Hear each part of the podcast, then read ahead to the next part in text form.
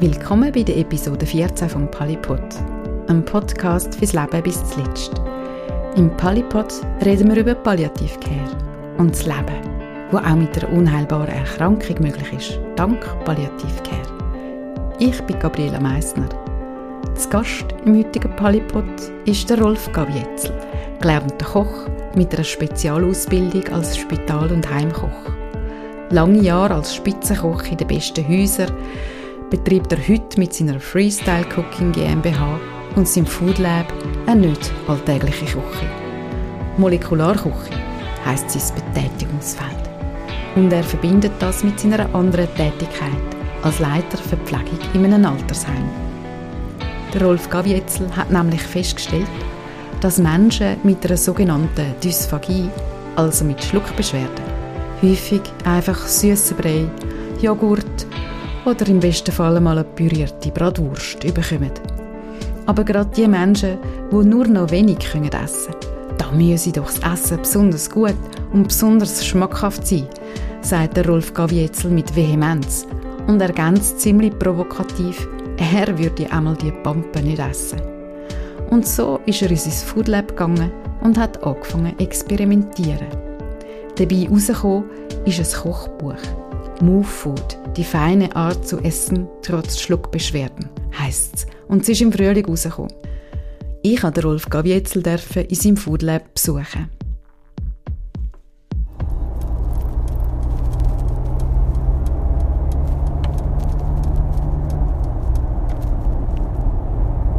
Als ich an dem Morgen zu Grenchen angekommen bin, hat der Rolf Gavietzel schon vor dem Haus auf mich gewartet.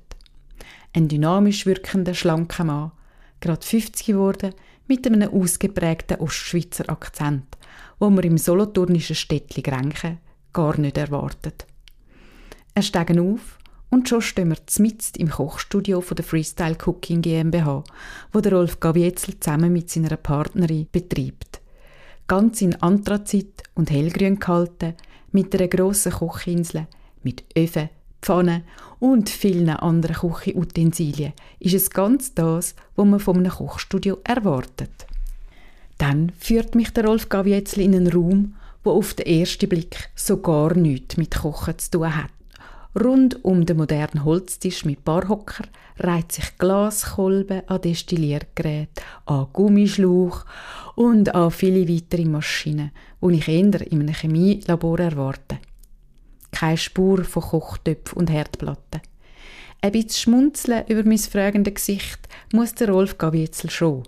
Aber er erklärt mir dann doch Gerät um Gerät. Ihm sei es wichtig, alles von Grund auf frisch zuzubereiten und es dann in so eine Form zu bringen, dass es ein Mensch mit Schluckbeschwerden eben trotzdem könne essen oder sonst in einer Form zu sich nehmen. Zum Beispiel als Parfüm inhalieren. Man tut das Rüebli in eine Glastrommel rein. Dann hat man die Butter drin, Flüssigkeit und Gewürz. Und dann läuft es auf ein Wasserbad, also es zirkuliert, es läuft rundherum. Dann kriegt es eine Hitze und durch das gibt es einen Kochprozess. Es entsteht ein Dampf. Der Dampf wird mit Hilfe einer Vakuummaschine übergezogen. Oben gibt es eine Kühlung und dann geht der Dampf eigentlich in flüssiger Form. Und dort hat man das Rüebli virtuell. Ein solches Parfüm könne auch helfen bei Menschen, die mit einer PEG-Sonde ernährt werden, also mit einem künstlichen Zugang, der direkt in den Magen geleitet wird. Beim Essen, so ist der Rolf Gavietzel überzeugt, wird der ganze Körper animiert. Es passiert etwas im Kopf, wo der Körper aufs Essen und alles, was damit verbunden ist, vorbereitet. Das fällt bei einer PEG-Sonde weg. Da werden wir einfach angeduckt, sagt der langjährige Spitzenkoch, bisschen provokativ. Er stellt sich das stattdessen so vor, dass man diesen Menschen zum Beispiel das Rüebli zuerst als Parfüm ins Maul sprayt und dann erst mit der Sondennahrung startet. Im Verdampfer sind praktisch keine Grenzen gesetzt, erzählt er und erinnert sich an ein besonderes Erlebnis. Und ich hatte jemanden in einer Palliativstation, die das letzte Mal noch einen Lebkuchen und dann habe ich ihr Lebkuchen Parfüm hergestellt. Sie hat am Schluss gesagt, ja, das sei das Schönste. Gewesen. Und dann hat sie die Augen zugemacht. Übrigens kann man so auch wieder käfeln miteinander. Wenn das normale Kaffeetrinken nicht mehr möglich ist, inhaliert man ihn halt als Parfüm oder sprayt den Duft auf den Filter und schmeckt dran. Ein anderes spannendes Gerät ist der Enkapsulator. Mit dieser Maschine kann man aus Flüssigkeiten sogenannte Kaviar, also kleine Perlen machen. Dann, wenn die Flüssigkeitsaufnahme schwierig ist, oder zum Beispiel auch bei demenzkranken Menschen, wo sehr viel Bewegung brauchen und gar nicht können, so viel trinken. Man verfestigt einfach das Wasser oder eine andere Flüssigkeit. Wenn man die Perlen dann ins Maul nimmt, vergönnt es. Auch da macht der Rolf Gavietzel wieder das Beispiel mit dem Rüebli. Wenn wir beim Rüebli bleiben, kann man den Rüeblisaft nehmen. Dann nimmt man das Alginat, das ist eine Braunalge. Dann man sich aufziehen. Dann tut man es in ein Calciumlaktat reintrappen. Da kommt aus jedem Käse aus, aus der Milch. Also das ist total das Laktat, ein natürliches Produkt. Dann gibt es eine Verkapselung. Und dann habe ich eigentlich den Tropfen, der in Hochflüssigkeit also Flüssigkeit aufweist und viskos ist. Mhm. Und dann esse ich den und trinke aber. Dann kommen wir zum sogenannten Pacojet, wo sich auch für Privathaushalte gut eignet. Damit kann man ganz leichte Mousse herstellen, die im Maul vergehen. Pacojet ist eigentlich ein sensationelles Gerät dem Bereich. Man schafft ja getopfrisch. Also das heisst, ich jetzt hier ein Rüebli drin tun. Nachher tue ich das ein bisschen anreichen. Ich arbeite gerne ein bisschen mit Rapsöl. Olivenöl nicht, weil der hat für mich dominanten Eigengeschmack und die Farbe sehr noch ein grünlich. Da habe ich je nachdem noch ein bisschen Rahm drin und so weiter. Und da kann man sich vorstellen, dass man das Ganze gefrieren. Das heisst, man hat es in einem Krummstahlbecher gefroren, nimmt das Krummstahlbecher raus, tut es unten einspannen. Da kann man sich vorstellen, sieht es unten ein bisschen aus wie eine Bohrmaschine. Es kommt wie so ein Propeller von einem Helikopter runter und schon bei extrem hohen Touren mir eine Art das Rüebli total fein ab. Das heisst, ich kriege dann ein Rüebli, das so leicht wie eine gebundene Suppe ist. Mhm. Je nach Konsistenz, die ich vom Rezept möchte. Oder? Und dann habe ich sage jetzt mal, die leicht gebundene Suppe, die extrem aromatisch ist, noch nie gekocht worden ist. Also die ganzen Nährstoffe sind drin. Und nachher kann ich sie verändern. Dass ich ein Maus daraus mache, also ein bisschen geschlagener Rahm, heute ein bisschen Agar-Agar, dann ein Maus herstelle. Oder ich kann dann etwas aus einem Espuma-Bläser machen, das heisst aus einem Kisak-Bläser. Ja. Das ist dann so die Siphon-Kostform, die ich sage, wo Leute im Schluckbereich können das Rüebli aus einem Siphon rausessen Oder ich kann es nachher dann auch wieder in fester Form machen. Diese Art von Küche in einer Langzeitinstitution einzuführen, da sieht der Rolf Gavietzel vor allem Vorteil, weil man die Portionen sehr genau zubereiten kann, was auch den Food Waste verringere.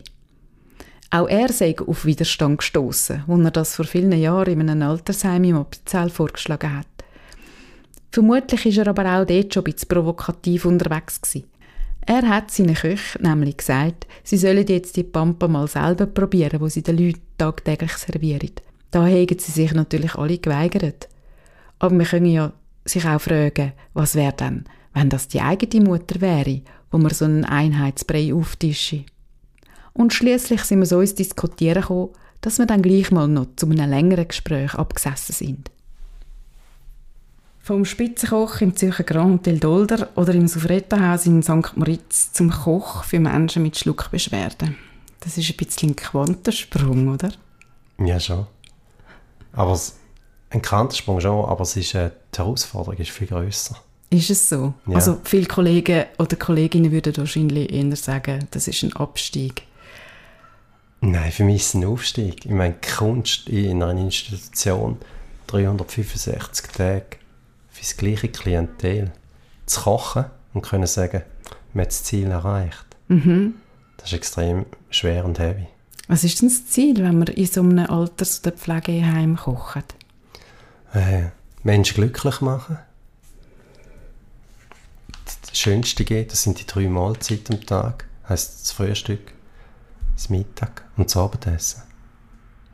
Kommt man denn das überhaupt mit über als Koch? Wenn man, also ich stelle mir jetzt da so einen Spitalkoch vor, irgendwo weit weg vom Speissaal. Kommst du das überhaupt mit über, ähm, wie die Leute reagieren aufs Essen? Ja, das liegt an der Persönlichkeit. Also das heisst, wenn man raufgeht oder rausgeht, mithelfen, äh, suchen wir den Kontakt. Mhm. Und durch da entstehen die Geschichten. Mhm. Und die Wertschätzung kann extrem hoch sein aber sie kann auch relativ schnell kippen. Wie meinst du das, kippen? Ja, wenn man im Speissaal ist und eine Person sagt etwas Negatives, Mhm. dann kann sein, dass der ganze Speissaal mitzücht. Oder man ist dann nachher so stark unterwegs, dass man kann die Person, sag ich jetzt mal, nicht beruhigen, sondern Ersatz liefern. Wie in einem Restaurant. Wenn Ah, dass du quasi sagst, ah, ich bringe ihnen etwas anderes Ja, genau. so. Ah, Und das ist okay. Kunst. Mhm. Ja. Und das ist machbar. Also, wenn man so, ich sage jetzt mal, drei Menü hat, kann man dann da noch so schnell, schnell reagieren. Das ist in dem Fall Ja, es, mu es muss machbar sein, sage ich Mhm. so. Mhm. Und das, das ist eine Spitzengastronomie in diesem Bereich. Mhm. Ja. Spannend. Spitzengastronomie im Altersheim. Das habe ich noch nie so gehört. Genau, aber ja. spannend. Darum sind wir ja zusammengekommen. Du bist der erste Koch, der die Molekularküche im Alters- und Pflegebereich eingeführt hat. Molekularküche tönt ein bisschen sperrig. Ähm, kannst du mal den Begriff erklären, dass wir mal so bei Adam und Eva anfangen? Ja, der Begriff war eigentlich früher noch mehr so, gewesen, ein bisschen, dass raucht, dampft, Schäumchen drauf hat und so weiter. Ist ein bisschen mehr so im Bereich Kunst ausgeartet. Mhm. Also man hat wenig auf dem Teller gehabt, man hat nicht genug gehabt und ist nachher unzufrieden heim. Mhm. Aber dafür hat es dampft und geraucht. Ja, genau. So ein Spektakel gewesen. Mhm. Und jetzt äh, im Bereich äh, von mir, wo ich jetzt tätig bin, ist der Nutzen enorm. Also das heisst, die Schäumli, wo, wo da mehr so ein bisschen ins Lächerliche gezogen worden sind, haben heute ein extrem hohes Potenzial. Heisst im Palliativbereich zum Beispiel, dass man Maulhöhle benetzen kann, dass es vergeht und dieses Aroma drin hat. Mhm. Und auch die Konsistenzen, oder? Dass du nicht nur mit einer Flüssigkeit quasi das Maul benetzt, sondern auch mit einem Schaum oder Ja, so. genau. Mhm. Ja, Wo kann dann sich- noch etwas schmeckt. Ja, genau. Man muss sich vorstellen, wie wenn man in der Badwanne liegt, so ein Badeschuh, dass man da ins Maul reinkommt, dann macht es Tack. Und dann hat man so Aroma und ganz wenig Benetzung drin. Ja. Ja. Wie bist du dann äh, zu der Molekularküche selber gekommen? ja, bei mir ist es ein blöder Zufall. ich meine, ich habe in diesen Häusern geschafft und irgendwann ist Ding gekommen, ja, gehst auf Punkt oder Stern? Und dann habe ich mir persönlich gesagt, ich habe es gesehen, ich möchte es nicht. Ich möchte nicht nach einem Buch, sage jetzt einmal, bewertet werden, sondern meine Philosophie. Und nachher habe ich als Zufall in einem Bioladen damals in St. Gallen ausgeschrieben, ich gebe einen Kochkurs mit Fingerfood. Und dann hat mir dort der Geschäftsführer angerufen und gesagt, du, das ist zu wenig speziell. Dann habe ich haben wir ein bisschen recherchiert und ich habe dort schon damals viele Kochkunstausstellungen gemacht, bin mit den Schlee in Berührung gekommen. Dann habe ich gesagt, okay, ja, schreib mir Fingerfood, molekular. Und dann hat er eingeschlagen wie eine Bombe. Und dann hatte ich aber das Glück gehabt, dass am ersten Kurs ein Wissenschaftler dabei war und gesagt, hey Rolf, schnarren kannst du gut, aber es fehlt dir noch ein bisschen Basic. ich helfe dir. Dann hat es so eine Freundschaft gegeben, die noch in die Wissenschaft hineingegangen ist. Ja. Also du selber bist jetzt nicht so irgendeinem so einem Molekularspitzenkoch da mal ausprobieren, sondern du hast das eigentlich selber erarbeitet. In Ja. dem Fall mit dem Wissenschaftler zusammen. Genau, das wollte ich eigentlich nie wollen, weil es hat dann den Ferro Adria gegeben, oder? Das war der König von dieser Küche. Gewesen. Und ich wollte jetzt nie runterfliegen, schauen, wie er es macht und das Zeug nachkopieren. Ich wollte meinen Weg gehen und habe ihn damals zuerst auf den Weg auf die nützliche Seite bezogen im Altersheim. Weil ich immer gedacht habe, ja, wenn ich mal so alt bin und das überkomme, ja, dann musst du etwas machen. Das kann es nicht sein. Also das überkommst. Eben, sag mal, was hat es dann, bis du das äh, eingeführt hast, was hat es dann gegeben für Ja. Menschen mit Schluckbeschwerden? Sagen wir so, da gibt es heute zum Teil immer noch. Kann legitim sein oder nicht, über das möchte ich ja nicht werten. Jeder hat seine Philosophie. Man kann sich vorstellen, äh, man ist in einem Altersheim drin, hat vielleicht knapp, sag ich jetzt mal, wir hatten damals 60, 60 bis 80 Bewohner gehabt und haben zwei Leute gehabt, die Schluckbeschwerden hatten. Ja, was macht man? Man ist in den Kühlschrank reingegangen, hat eine Bratwurst genommen von der letzten Woche, hat die schnell mit ein bisschen brauner Soße, sag jetzt mal, verflüssigt, hat sie gemixt und auf den Teller drauf geknallt und tschüss. Und da habe ich dann gesehen, sag jetzt mal, bei meinem Vorgänger, und habe gesagt, nein, das kann es nicht sein, sorry. Das kann es doch nicht sein.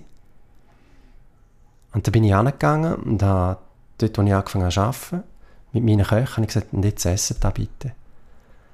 Und dann hat sie gesagt, nein, das esse ich doch nicht. Ah. Dann habe ich gesagt, ja, und ihr serviert da 365 Tage. Das war damals so der Schnitt, wo ein Bewohner war. Hat sich heute alles verändert. Vom Aufenthalt her. Mhm. Und dann, habe ich gesagt, und dann haben wir angefangen, das Zeug auszubeindeln, sagen wir mal so. Und sind so den Weg eingeschlagen. Und die haben auch mitgemacht, deine Köche dort? Ja, sie müssen. Aha. Weil das war die Philosophie, die ich wollte. Und ich sage immer so, am Anfang ist es hart und nachher erlicken es die Leute, um was es geht. Weil es ist auch eine gewisse Ethik und ein Berufsstolz. Mhm. Du hast jetzt vorhin gesagt, 60 bis 80 Bewohner, zwei haben Schluckbeschwerden gehabt. Bei meiner Recherche bin ich auf ganz andere Zahlen gestoßen. Also fast die Hälfte von allen älteren Menschen leiden an Schluckbeschwerden. Weniger oder mehr. Also bei weitem nicht nur bei schweren Erkrankungen wie Demenz oder ALS oder so. Und das ist nicht harmlos, wenn man Schluckbeschwerden hat. Also es gibt ja dann Infekte aus, aus dem heraus, wenn man sich verschluckt, kann es äh, Lungenentzündungen geben, Mangelernährung, man kann versticken dran. Ähm, und man ist sich das ja häufig auch nicht bewusst. Wie hast du das wahrgenommen? Hat man das zum Teil einfach nicht gecheckt, dass so viele Menschen eigentlich Schluckbeschwerden haben? Oder wieso hat man nicht über das geredet? Wie es aufwendig ist, die, die Menschen zu betreuen dann mit dem Essen. Ja, es ist eigentlich so zum Teil heute noch ein Tabuthema. Aber wir haben die zwei Personen, das war damals, das ist knapp äh, vor, fast, ja, das ist fast vor 20 Jahren, oder, haben wir angefangen. Das andere wie du jetzt sagst, es hat sich das Bild total verändert. Und man geht auch anders an, die Konsistenzen anders, ich jetzt mal, eindicken oder in andere Form bringen. Dort hat es jetzt einen Wandel gegeben zum Teil. Aber wir haben heute immer noch das Problem, dass wir Ernährungsberatungen haben. Du kriegst einen Zettel, also Person XY oder fein gehackt. Und dann schreibe ich ja, was heisst fein gehackt? Hm. So, so, so können wir nicht kochen. Also eben, da wären wir wieder, wieder bei der Bratwurst, ja, genau. die durch den Mixer gelassen wird, oder? Genau, das, mhm. das ist Bratwurst. Und dort muss schon irgendwie ein Umdenken sein. Mhm. Die andere Sache ist immer, ja, die Leute reden nicht gerne über das bis sie selber betroffen sind. Und dann jetzt selber auch gemerkt bei meiner Mutter, oder? die hat auch eine Schluckbeschwerde, in dem sie, sie hat den Lupus, das ist mhm. innerliche Gefäßverkrampfungen, plus sie ist Schwerdiabetikerin. Oder? Und da merkt man dann, also sie ist jetzt auch in einen Betrieb hineingegangen, wo sie dann auf einmal, äh, sag jetzt mal, Essiggurken bekommen hat und äh, das ist das Fatalste, was es gibt mhm. in dem Bereich. Ja, ja. ja. Ja, dann verschluckst du dann schnell. Ja, genau. Und mhm. vor allem Zürich, oder? das ja. reizt ja, es tut ja. weh, oder, wenn mhm. etwas offen ist. Mhm. Und ich glaube, wir müssen das Gebiet der Verschluckbeschwerden aufmachen. Oder? Es hat nicht nur ältere Leute. Also es hat, ich kenne jetzt so viele Säuglinge, ja. die das Problem haben. Oder Leute, mhm. eben, wie du gesagt hast, die ALS haben. Das mhm. Krankheitsbild kommt ja in letzter Zeit immer mehr. Mhm. Da hat man ja am Anfang auch nicht drüber geredet. Und jetzt sieht man es immer mehr, oder? Ja. Ja. Ebenso in der Ausbildung zu Palliative Care redet man über PEG-Sonden, man redet über Mundhygiene, äh, man hört von Eiswürfeln mit Biergeschmack und hat das Gefühl, das ist das höchste der Gefühle. Aber so kulinarische Höhenflüge sind ja das nicht. Und wie erlebst du das? Also es ist ja dann wirklich frustrierend, oder? Wenn man eigentlich, man kann nicht mehr essen, aber Lust hat man ja gleich. Wie erlebst du das? Ja, es kann, es kann ein Mensch kann es total stumpf machen. Also das heisst, der Klassiker ist, äh, man kriegt den Teller vorgesetzt, oder? Und dann sagt man, ja, Frau Meier, heute haben Sie schon wieder nichts gegessen, den Teller weg, oder? Nach fünf Minuten. Ich sage es jetzt ein bisschen provokativ. Mhm. Wenn man keine Zeit nehmen dem Menschen das Essen so zu geben und dann wird sofort abgewandelt, das Joghurt, es fließt schneller, ja, geht schneller. Ja, man keine Sauerei und es ist abgefüttert. Ja. Was ich schade finde, ist in der Ausbildung, eben im Palliativcare, wieso setzt man dort nicht einen grösseren Schwerpunkt aufs Essen? Mhm. Weil ein Mensch tut ja meistens, je nachdem, reklamieren, da merkt man auch, wenn das Essen nicht gut war, oder? Wenn er es noch kann, akustisch. Mhm. Da gibt es ja verschiedene, äh, sag jetzt mal, Krankheitsbilder oder Unfälle, die wir haben, wo es akustisch nicht mehr geht. Und mit dem Essen kann ich eigentlich mehr heilen. Ja, Genau. Also wie Medikament. Also Essen würde ich jetzt sagen, Essen ist Leben, oder? Wenn ich esse, dann lebe ich. Ich habe aber auch Lebensfreude durchs Essen und dadurch ja auch Lebensqualität, etwas, was ja sehr groß geschrieben wird in der Palliativcare. Ich meine, wenn schwerkranke Menschen trotz ihrer Einschränkungen Essen mit einem optischen und geschmacklichen Genuss auch einnehmen können, was für einen Einfluss hat das dann auf die Lebensqualität? Wie erlebst du das? Ja, eine enorme. Also sag jetzt, wenn ich einen Kaffee nicht mehr trinken kann, oder, und ich kriege den in einem Stäuber nur die Nase, die Nase kann den Kaffee trinken.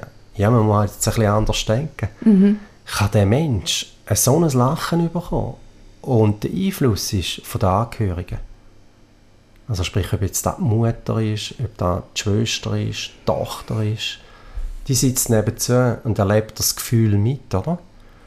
Und dann behaupte ich auch, kommt sie vielleicht einmal zum Essen. Das heißt, wenn ihr Vater, ihr Sohn oder ihr Kind einmal ein Essen bekommt. Weil wenn ich als Angehörige komme und ich sehe so einen berührten Fladen, ich sage es jetzt einfach mal, komme ich nicht gern zum Essen. Und was sagen die meisten Leute? Er kommt dann am Nachmittag zum Kaffee, dann, gell? Und so mit dem kann ich ein enormes Gefühl schaffen. Auch für mhm. die Umwelt, finde ich. Auch wieder so das zusammen können essen, oder? Ja, das Soziale, oder? Mhm. Also wirklich das ganze mhm. Soziale. Aber das kann auch über Betreuung, sage ich jetzt mal, abdeckt werden, oder? Wenn jemand reinkommt und sagt, ah, heute gibt es mal wieder einen Gipfel auf, oder? Und mm. ich kann den Gipfel gar nicht essen, also am Morgen früh, oder? Ja. Und er kriegt nur den Duft, sage ich jetzt mal, vom Gipfel. Steht doch der total anders auf. Mhm. Oder im Getränk ist genau das Gleiche, oder? Wieso müssen wir immer trinken? Wir können ja das Trinken auch essen, dass es in eine andere Form setzt, oder? Und das ist auch, was du sagst, Essen ist viel mehr, als man denkt. Häufig gibt es ja in der letzten Lebensphase auch, dass man eben so eine Lust hat nach etwas ganz Bestimmtem, also das Essen in der Kindheit oder ein, ein, eben einen feinen Espresso, man hat Lust, nochmal ein Steak zu essen. Ich hätte wahrscheinlich Lust auf Maroni, auf Brötlelte Maroni. Was gibt es da für Möglichkeiten? Kannst du das mal ein bisschen erzählen?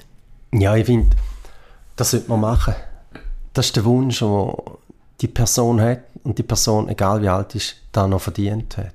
Das ist so der letzte Wunsch. Das ist auch so, es gibt auch so im Demente-Bereich, je nachdem, oder wenn man zum Beispiel Bananen, Bratherdöpfel und Käse, die Kombinationen. Oder? Bananen, Bratherdöpfel und Käse? Ja, so Aha. süß oder angebraten und so. Das ist mega spannend und das sollte man machen. Oder ich habe zum Beispiel gern Salami, Honig und Käse, oder? Die Kombination, die finde ich voll genial. Oder wir haben jetzt jemanden gehabt, Bananen, Ketchup und Kaffee, oder? Da hat man süß, sauer und so. Mhm. Solche Sachen denkt man immer, ah, der spinnt. Aber wieso macht man es nicht? Und probiert es mal. Das sind so Gelüste, oder, die auf einmal kommen. Oder man schmeckt etwas in der Nase und denkt, was da wollte ich. Du stellst dich dann quasi in dein Labor und versuchst das anzubringen. Ja, genau. Ja. Du hast ein erstes Buch herausgegeben, 2015. Das richtet sich vor allem an Fachpersonen. Das heißt Ernährung bei Pflegebedürftigkeit und Demenz. Und jetzt im Frühling hast du ein neues Buch herausgegeben, Move Food, die feine Art zu essen trotz Schluckbeschwerden. Nebst viel Wissen rund um Erkrankungen mit Dysphagie gibt es in dem Buch auch sehr viele Rezepte. Für wer hast du das Buch geschrieben? Also beim Food haben wir es geschrieben wirklich äh, einerseits für die Allgemeinheit, andererseits für Fachleute. Und dort brechen wir ja das Thema auf, oder? Wie man es anrichtet, oder? Mhm. Also das heisst, wir gehen jetzt dort, ich sage jetzt mal, einen Spagat kurz in die Spitzengastronomie. Mhm. Relativ provokativ, oder? Und das ist ja das, was ich auch möchte reizen. Das heisst, wir haben jetzt äh, wir haben den Gomio, oder? Da gibt es Punkte. Und wieso gibt es keine Punkte für Altersheim? Ah, ja, das wäre noch spannend. Aber mhm. wieso gibt es dort keine Testesser? Mhm. Ja, wir müssen mal anschauen, die Pyramide wird immer größer, wir haben immer mehr ältere Leute, wir haben jetzt auch die Hospizen und so weiter, oder? Wieso gibt es dort nicht das Qualitätsmerkmal von Essen, wo wir uns ja in diesen Bibeln suchen und dort hinpilgern, zum zu essen? Mhm. Die Menschen haben doch auch ein Sprachrohr verdient. Und darum haben wir das Buch herausgegeben, dass wir ein Sprachrohr geben für die Leute, um zu zeigen, hey, wir wollen noch anders als Brei. Mhm. Mhm. Wie groß ist die Resonanz von Seiten Fachpersonen für deine palliative Küche? Ja, das, ist so zweispaltig. Einerseits äh, wird man belächelt. Aha. Das ist aber für mich positiv, weil da bin ich nachhaltig. Mhm. Dann sagen sie ja, der Spinner. Und dann gehen sie aber gleich googeln, oder? Und andererseits äh, habe ich wirklich äh, sage ich, gute Feedback, auch konstruktive, oder? Die sagen, ja, jetzt, wir haben jetzt diese Seife gemacht, wo jetzt da in gewissen Altersheimen auch durch den TikTok oder weiss ich was, angewendet worden ist. Und der Retter schreibt, hey, super. Ich kriege auch Feedbacks jetzt von Deutschland vor allem. Also die deutsche Szene, die finde ich jetzt noch ist extrem groß, die Dysphagie. Ich bin dort eingeladen, nächstes Jahr bei einem der grössten Dysphagie-Kongress, Mhm. wo ich darf über das Thema reden Also man bewegt etwas, also man merkt es. Und das ist das Ziel. Es geht nicht um meine Person, es geht, dass man etwas bewegt. Oder? Und dass die Leute äh, sich eine Veränderung bekommen. Das ist eigentlich das Ziel des Ganzen. Mhm. Du hast mir vorhin erzählt, dass du auch äh, auf Frankfurt gehst, weil du einen Buchpreis gönnst. Genau. Du bist noch für einen anderen Preis nominiert. Erzähl doch. Ja, also wir kriegen an der Frankfurter Buchmesse kriegen wir, äh, als bestes Fachbuch kriegen wir Goldmedaille in dieser Kategorie. Gratuliere. Merci mal, herzlichen Dank. Und ja, ich möchte noch zum Vordergrund schicken. Äh, das Buch hat eigentlich niemand finanzieren. Ah, Ja, weil eben das Thema nicht sexy ist. Wir haben nur einen Verlag gefunden, der uns Druckkosten übernimmt.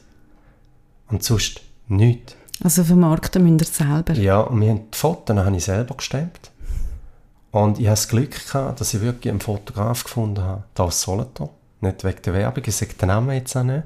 Der gesagt hat, er glaube an das Konzept. Finde ich es auch neu gewesen. Und er ist uns sensationell im Preis entgegengekommen, muss ich ehrlich sagen. Und wir haben sonst den Wissenschaftler, den Dr. Fritz Treiber von der Uni Graz, der hat auch unentgeltlich geschafft. Also das wirklich ein Projekt, das wir miteinander, also das ist ein Leidenschaftsprojekt. Für uns bedeutet der Preis enorm viel. Und zwar in dem Sinn, wir werden wahrgenommen. Also das Thema wird wahrgenommen. Und ich möchte einen Beitrag wirklich eben, vorhin gesagt hast, wegen der Ausbildung im Bereich Palliativ geben, oder? Zum zu sagen, hey, Kochen gehört in das Thema auch rein.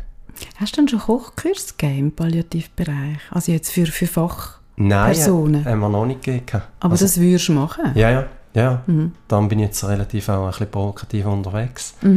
Weil ich sage, jemand habe ich gehabt, hat die Arbeit geschrieben im Palliativbereich, das erste Mal gewesen.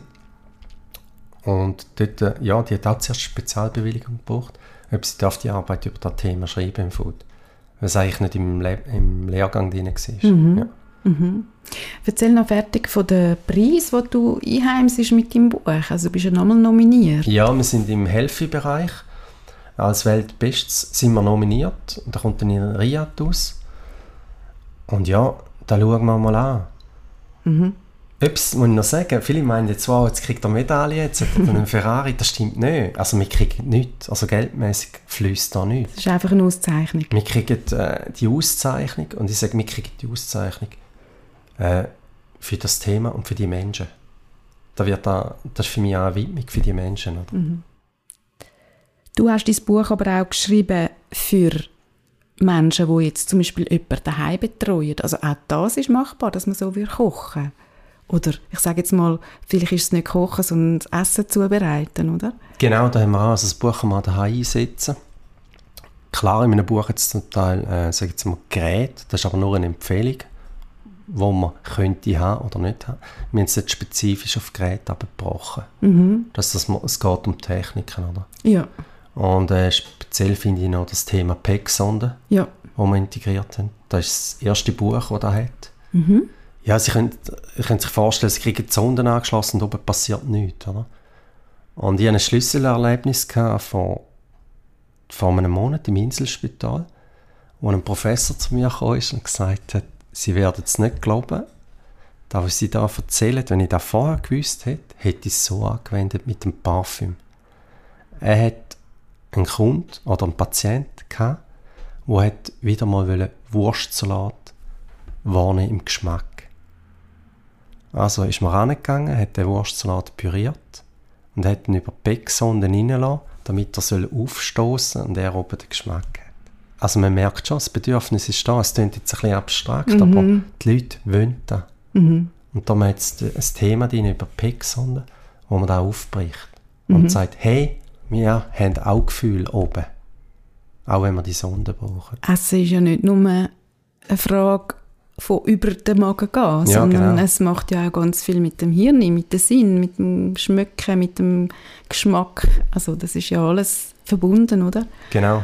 Also man hätte jetzt dort können im Prinzip den Wurstsalat auch als Parfüm Ja, genau. sprayen, oder? Ja, Mhm. und ist ja dann, ich habe einen Vortrag dürfen halten und dann war er verblüfft, gewesen, dass man es so könnte, oder? Und das hat er nicht so gewusst. Mhm. Und er hat es dann mega spannend gefunden, dass man wirklich ein Gericht kann nachmachen kann und über ein Parfüm kann über stimulieren, oder? Mhm. Und nachher dann erst die Zonen anschließt. Also du spürst aber auch ein Umdenken oder den Wunsch nach Umdenken mindestens. Also ich spüre, ich spüre, der Wunsch ist da, oder? Und man baut ja mit einem Buch oder mit einer Philosophie je nachdem einen Druck auf. In verschiedene Bereiche, oder? Mhm.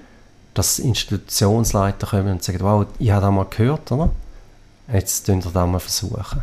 Mhm. Da gibt es Leute, die sagen, nein, das geht nicht, oder? Und dann merkt man vielleicht, dass andere Institutionen so anfangen, oder? Dass die Leute daheim so anfangen. Ja. Und das ist ja das Schönste, oder? Wenn ich daheim einen Angehörigen habe und ich kann ihm den Kaffee über einen Filter geben, anstatt dass er ihn trinken kann. Also er wird einfach schmücken. dran. ja, genau. Mhm. Also man kann sich vorstellen, wenn ich den Kaffeefilter, tut vielleicht kein Parfüm mehr, sondern eine Kaffeebohne drin verreiben, oder? Ja. Dann kommen die ätherischen Öle raus und dann auf den Filter an die Nase ran und dann tut man ja die Öl und den Duft inhalieren. Mhm. Das ist oft die ganz einfachste Variante. Was geht. Dann hat er einen Kaffee getrunken.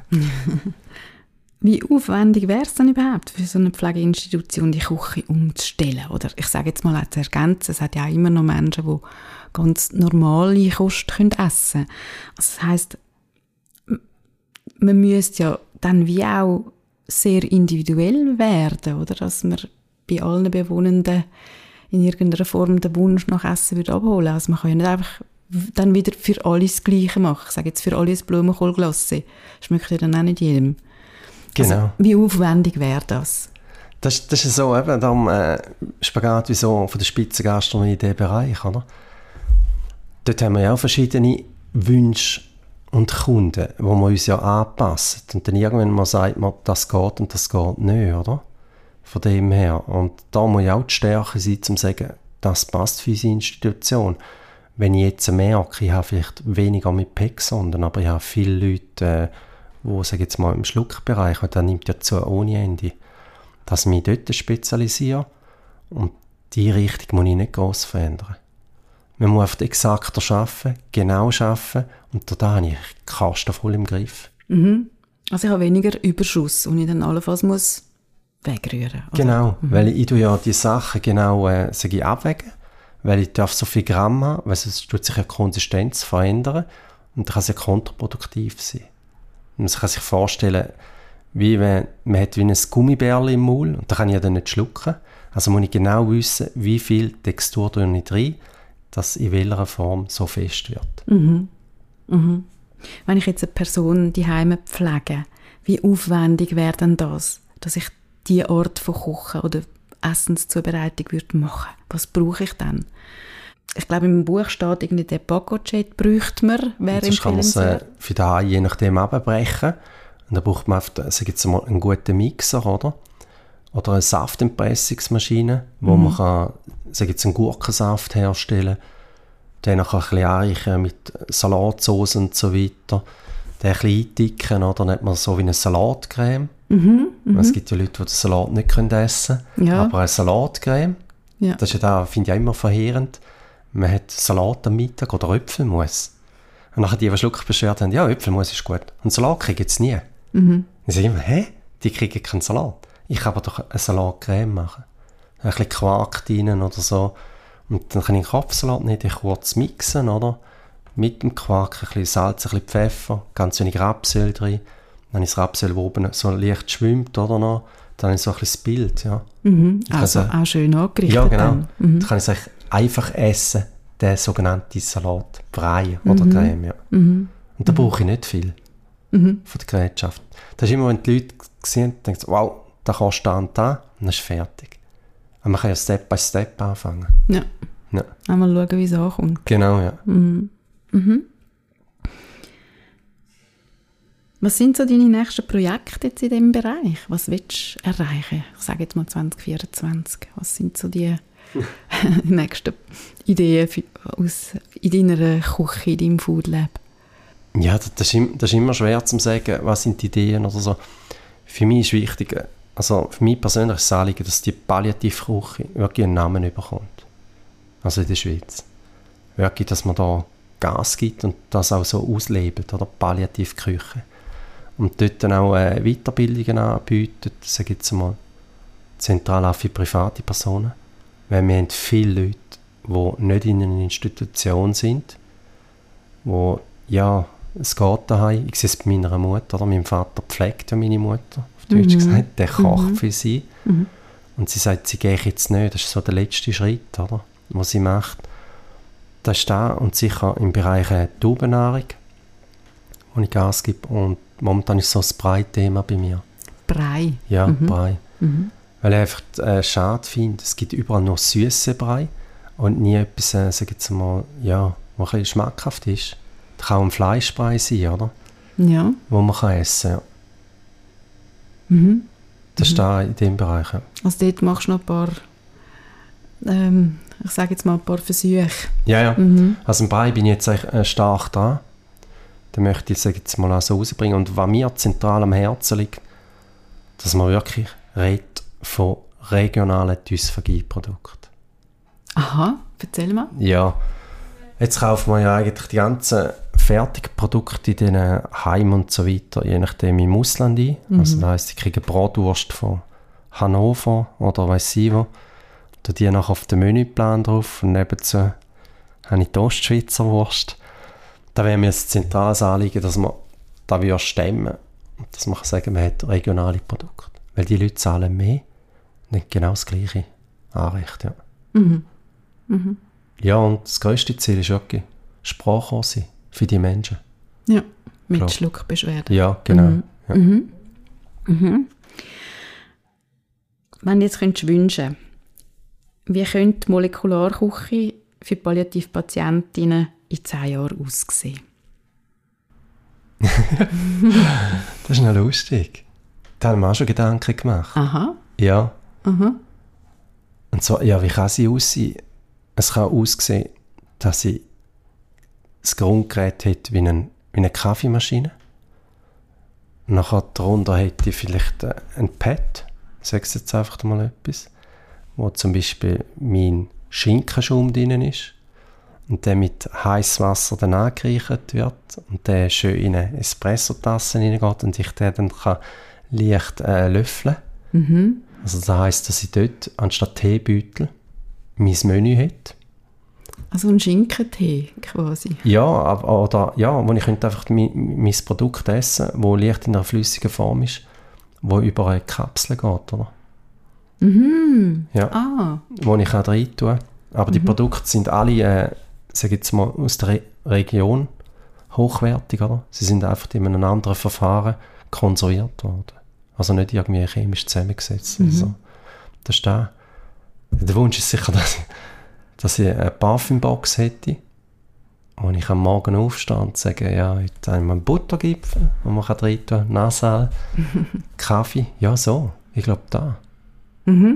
Und das, dass die Küche wirklich gebrandet ist, Palliativküche. Und dass sie die Grundausbildung von uns hineingehört. Bei den Köchen oder als Zusatz. dann wünsche ich dir ganz gutes Gelingen für die nächsten 10 Jahre. Und zuerst jetzt mal drücke ich den Daumen noch für den Buchpreis.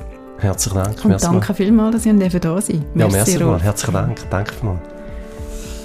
Mir hat das Gespräch mit dem Rolf Gavietzel nicht nur Spass, sondern auch grossen Eindruck gemacht. Dass Essen Lebensfreude bedeutet, mit schönen Erinnerungen verknüpft ist, dass Essen auch ein soziales Teilnehmen ist am Leben, müsste Grund genug sein, dass wir am gut essen können, in der Palliativcare viel mehr Bedeutung müsste zumessen.